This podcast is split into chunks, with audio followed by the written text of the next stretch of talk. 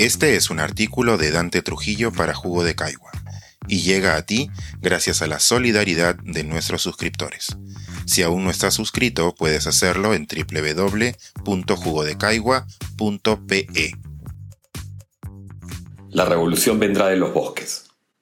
Un reencuentro oportuno con Henry David Thoreau, el gran disidente. El joven, un tipo más bien bajo, narigudo, magro, de pocas pero fuertes palabras, había pedido un hacha prestada porque no tenía con qué comprarse una propia. No tenía porque no quería, ni dinero, ni muchas otras cosas. Se hizo de los restos de una chabola, comenzó a trabajar con tenacidad, construyó una chimenea y cuando estuvo lista su cabaña de 13 metros cuadrados, la amobló con una cama, una mesa y tres sillas. En total gastó menos de 30 dólares. Entonces, un viernes de julio de 1845, cuatro días antes de cumplir los 28 años y mientras el resto del país celebraba un nuevo aniversario de su independencia, se mudó a la orilla del lago Walden, cerca del pueblo de Concord, en Massachusetts. Henry David Thoreau buscaba expandir su espíritu rodeado de un mar de pinos blancos y olmos, aves canoras, zorros, ardillas, la inmensidad cósmica. Permanecería ahí por dos años, dos meses y dos días. Fui a los bosques porque quería vivir deliberadamente solo, para hacer frente a los hechos esenciales de la vida y ver si podía aprender lo que tenía que enseñar, y no descubrir al morir que no había vivido. No quería vivir lo que no era vida. Quería hacerlo profundamente y chupar toda la médula de la existencia, escribió. Si la cita le suena familiar, Quizás sea porque la recuerde en la voz del profesor Keating, encarnado por Robin Williams en La Sociedad de los Poetas Muertos. Además de gozar una profunda comunión con la naturaleza, Thoreau caminaba, pensaba y escribía mucho. Ocho años antes había comenzado un diario que cuando murió sumaría más de dos millones de palabras. Publicó varios libros, pero el más recordado será el que narra su devenir y reflexiones en el lago. Lo silvestre, sin embargo, no fue su único interés. Además de Walden y sus diarios, compendiados en dos tomos en una notable traducción por la editorial española Capital Swing, su filosofía se puede decir en otro texto de título elocuente, Desobediencia Civil, publicado en nuestro país por Colmena Editores. Allí escribió cosas como, Bajo un gobierno que encarcela a cualquiera injustamente, el lugar apropiado para el justo es también la prisión. En este terreno de exclusión, pero más libre y honorable, donde el Estado coloca a aquellos que no están con él, sino contra él, el único hábitat donde, en un estado esclavizador, el hombre puede vivir con honor.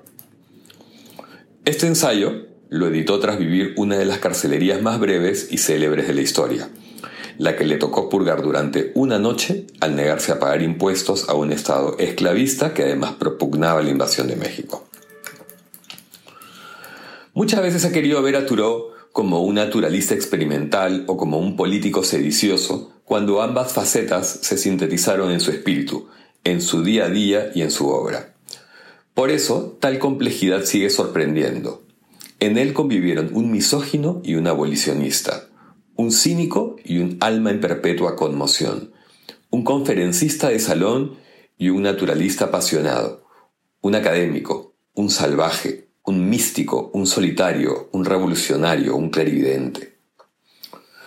Como diría Joyce Carol Oates, es el supremo poeta de la duplicidad, de la evasión y el misterio, Dicho lo cual, téngase muy en claro que antes de que Lev Tolstoy independizara a los siervos de su granja, optara por una vida autogestionada y concibiera la no resistencia, de que Mahatma Gandhi liberara a su país de un imperio sin disparar una bala, de que Martin Luther King soñara con la justicia y la igualdad, antes de Hemingway y de Chadwin, de que nacieran los beatniks, los hippies, los extremistas de Greenpeace, el Unabomber y los líderes de las revueltas sociales y estudiantiles que se han dado en medio mundo durante los últimos años, estuvo Thoreau, el hermano mayor de todos los rebeldes.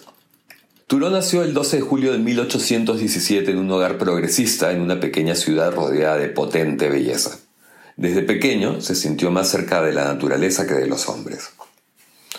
Al graduarse de Harvard trabajó como maestro en una escuela pública, pero renunció tras negarse a infligir castigos físicos a los alumnos. Entonces, con su querido hermano John, creó en Concord un pequeño colegio que hoy llamaríamos alternativo. Además, John y él compartieron la pasión por la libertad salvaje y humana, un viaje memorable a bordo de una canoa que construyeron, relatado en Monstequit, y el arrebato por la misma muchacha. La chica los rechazó a ambos por imposición paterna y salvo un par de amores platónicos, Henry se mantendría solo y casto hasta el final. En su rechazo a las mujeres, hay quien ha querido ver pistas homosexuales, otros simple misoginia.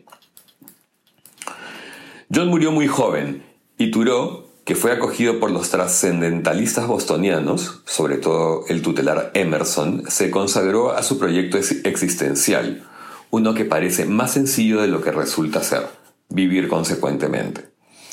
Quizás sobre todas las cosas se compenetró con la naturaleza, donde halló pureza, plenitud y la verdadera sabiduría. Asimismo, influido por Humboldt, comprendió que ciencia, aventura y poesía podían ser una sola cosa renunció casi por completo a ser un burgués, a tener posesiones y a trabajar por dinero, salvo algunas excepciones como cuando tuvo que hacerse cargo de la pequeña fábrica de lápices familiar, con sus conferencias y colaboraciones en revistas, y cuando fungió de agrimensor. Leyó muchísimo, ahondó en las filosofías orientales, aprendió de las tradiciones nativas, escribió y levantó su voz a propósito de grandes temas como el escándalo del esclavismo, la discriminación de los inmigrantes y los abusos económicos de los que tenían sobre los que no. De la misma manera que celebró lo sencillo, lo casi invisible, hizo suya la fe del carpe diem y animaba a encontrar nuestra eternidad en cada momento. No era un tipo simpático ni le interesaba hacerlo, y aún así fue querido y respetado, cuando no temido. Leerlo es una experiencia transformadora, y su influencia en la literatura y el pensamiento, sobre todo norteamericano, se puede rastrear desde Walt Whitman hasta Paul Auster. Sin embargo, el ánimo de los tiempos, las crisis, las revueltas y la indignación, así como la fe en que otra realidad es posible, han permitido que hoy en día se lea a más que nunca. En español se pueden hallar casi toda su obra en las versiones españolas de Rata Naturae, además de textos esclarecedores como la biografía esencial de Casado de Rocha, Turó el Salvaje de Michel Onfray o el fantástico El Triunfo de los Principios de Tony Montesinos. Pese al título, este último libro es casi lo opuesto a un volumen de autoayuda. Pues mientras uno de estos nos enseñaría a convivir con la adversidad, Turó es una luz para plantarle cara y darle pelea.